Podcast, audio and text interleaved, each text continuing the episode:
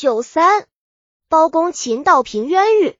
北宋仁宗年间，包拯进土及地，再回合肥为双亲扶丧后，即任地方官。因清廉明断，政绩卓著，不久升监察御史，常外出巡案。当案行至扬州，审阅欲求案卷时，发现有桩好杀案，十分可疑，需认真复核。这件案子由扬州抚损刘某审理。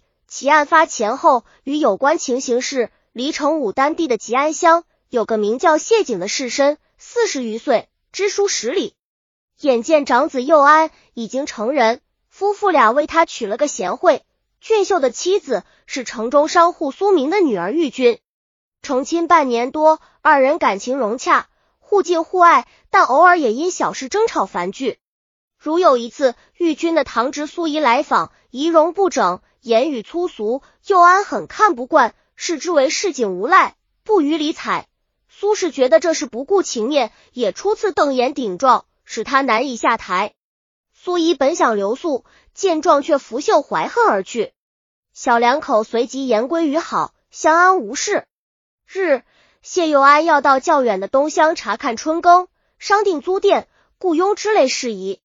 他告知爱妻，在自己未返家期间。务必更细心侍奉焦母，注意严守门户，以防盗贼。玉君点头应冲，望丈夫早去当归。当晚用餐之后，她先向公婆递茶道安，接着回卧室，插上门，做了片刻针线活，及卸妆，就寿暮春江南。绿草如茵，尤其是清晨，空气清新宜人。谢景在此季节习惯早起，待从田间踱步回院，再独自凝目养神。今天却例外，正粗睡的老伴被他入屋叫醒，快看看去，这么早，何故儿媳的房门未闭？姑婆匆忙穿衣向里呼唤，竟无人答应。刚跨过门槛，他就大惊失色，高喊道：“媳妇被杀死了！不，不好啊，出人命了！”谢景一看，果然房中躺着玉君的护体，仙碰淋漓，桌上打开的装盒内金银。翡翠等首饰不翼而飞，奴仆闻声而至，均张皇失措，等待判时。谢景让一产女服下夫人，另派男仆分别去通知佑安，报告官府，其余的都离开，先不声张。谢佑安赶到家，见状号啕痛哭。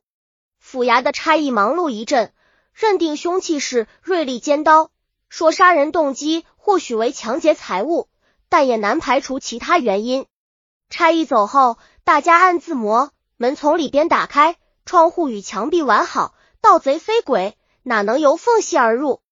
难道有别的缘故？切勿以制造假象。种种猜测议论，莫衷一是。扬州城的苏家宅院得知利号，更于悲痛中夹杂着猜疑。夫妇俩哭女儿死的冤枉，也疑怪其事蹊跷。为什么不早不迟，偏偏在女婿离家的当晚遇害？被盗很可能是借口，用来掩盖脚的罪恶。玉君的堂侄苏怡尤其愤慨，当众说谢家父子全不是好东西，并骂老狗难保不顿生一念，藏匿祸心。由苏怡拟会，经送师执笔，苏明控告谢景的状纸很快便送交府衙。刘大隐接到差役禀报后，曾询问谢家人等和邻里，初步认定属于盗杀性质。而看过苏明所呈词状，又感觉讲的有理，似乎奸杀的可能性不小。既然都无证据，更难觅贼盗踪影，就先将谢景拘捕审讯。几番升堂退堂，都提出何故切勿而门从里开，宁有盗杀而夫喊未闻之类问题，谢景难以回答辩白，唯连呼冤枉而已。老者体弱气虚，哪能经受枷锁监禁五刑讯苦楚？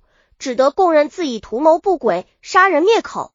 文卷已备有画押供词与勘验笔录等，就是找不到首饰、凶器和其他物证，府尹无法结案呈报，于是暂且搁置，拖押了将近一年。巡案御史包拯精明练达，善查微西夷、绝非等闲之辈，挑灯伏案，反复揽阅卷宗。他发现矛盾漏洞甚多，也提供了明显线索。其中具重要价值的是，左胸受害部位的刀口阔而深，两根肋骨折损，足见罪犯力大体壮，沾带血迹的模糊脚印一角，显然非谢家之人留下。再说，女户衣裤整束，未被撕扯抓破，有行好意图，盗杀无疑。可谁为盗贼？又怎样入室？老包冷静思，看来还得稍加等待。相机搜寻，缉捕许多天来，包大人总那么忙碌，或批阅文牌，或草拟奏章。不过主要还是审理案件。据些居民告知，最近陆续有个幽灵式的人影，专木昏时潜入宅院，夜里窃得财物后越墙飞奔。大人布置严密查事，但好久没有结果。府城扬州店铺林立。为南来北往的商贾云集之地，其中有个富商叫江左，祖辈即在此定居，高门大院，婢仆成群。前不久刚为次子荣新娶亲，新娘宁英也是豪绅之女，因此彩礼颇丰，喜事办的气派非凡。连续三日，宾朋穿梭般出入，厅堂和洞房通宵点着红烛。不料对三天半夜，小两口枕席之欢结束。疲惫的合眼歇息，忽听房内有响动，猛抬头见一人身穿黑衣，正拉并门栓向外跑，大声呼喊着捉贼。几个家丁快步赶到门前，迅速将他扑倒在地，劈头盖脑一阵乱棍。江左和荣心坐于厅堂正中，虎视眈眈望着面前跪伏的黑衣人，喝道：“胆大锤贼，竟敢泰山头上斗上！快讲，你此行意欲何为？”还有同伙与否？那个紫矮墩墩、鼠眼咕噜噜转的家伙显得比较镇静，竟敢反问：“我没有偷你家财物，来此自然有事，放掉我就算了。如果逼急，定要送县衙门，到时候本人自有话说。”讲罢还唇一笑，这就奇了。如果是盗贼，哪能不偷东西？又哪有不怕官的？说什么话？难道真会揭江家的隐私？由于引起诸多疑虑，当夜仅痛斥其胡言乱语，并未拷打，就捆绑着关在柴室。天大亮后，父子进行商议，荣心判断该恶徒无赖，为防其欺诈得谣，可径直把他押往包公处审理。包巡案先查明身份，黑衣人自称叫李强，原籍临安，是流落各地的江湖医士。接着问：“你既非盗贼？”为何潜入私房？李于是又讲，自己早就认识宁英，知她患有不便张扬的解疾，发作时曾用针为其救治。此次出嫁，他约我暗地相随，如万一发病，好应急治疗。因生事卑微而不宜露面，只得就近藏匿。包公边听边捉摸，简直胡扯。治病何必随行，藏身为的入室？尽管如此。仍试探提出新娘住何处，家里有何人所患，为何病等一连串问题，不料他全都详细做了回答。真道离奇，明明一一赴贼乡，可能切勿未遂，为什么谈及宁英私事，却熟悉的如数家珍？退堂后，包公反复思索，想来想去，凭着经验，终于推测出这个人莫非就是最近要捕的贼子，或因潜入新房日久。窃听到小两口的枕畔反语，将他拿来做护身符以图蒙混。对这种刁徒，不抓住狐狸尾巴，定不服罪。有了，他舒展双眉，忽然心生一计。另一天，包拯头戴法冠，身穿袖袍，高踞大堂之上，旁边坐有府尹及僚属，前面站立两排持棍衙役，气氛严肃穆。照例审讯片刻后。天人突然传令，待呼应对峙。这时，只见一少妇娜娜衫而入，淡妆素裹，美艳无比。面对少妇，李强立即跪着转身道：“二妞，他直呼其乳名，是你请我来治病，怎么反把自己当强盗呢？”该妇未回答，而僚属等却忍俊不禁，发出嗤嗤笑声。原来，所谓宁英，只是个用作替身的妓女。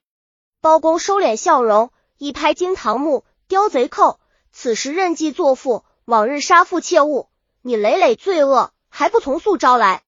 李强浑身多情，连称该死，该死，那头如捣蒜。接着又将在贼家搜得的凶器首饰等物摆出。见已无法抵赖，他便详细招供了作案经过。当初从床底爬出偷东西，苏玉军发现后，刚要喊叫，即被用刀补死手踏前。最近潜伏新房床下三昼夜，始终没机会偷盗，饿得难受才冒险逃跑。沈堪记忆明白，就判李贼死罪，以长诈监禁狱中，令苏怡诬告，论处杖刑，服饮渎职，夺半迁调，并交部役拟。知可领谢景，虽血意释放，却身心惨到摧残，短期内难以恢复。张大元播《龙图公案》编写。本集已经播放完了，喜欢的话记得订阅专辑，关注主播，主页更多作品在等你哦。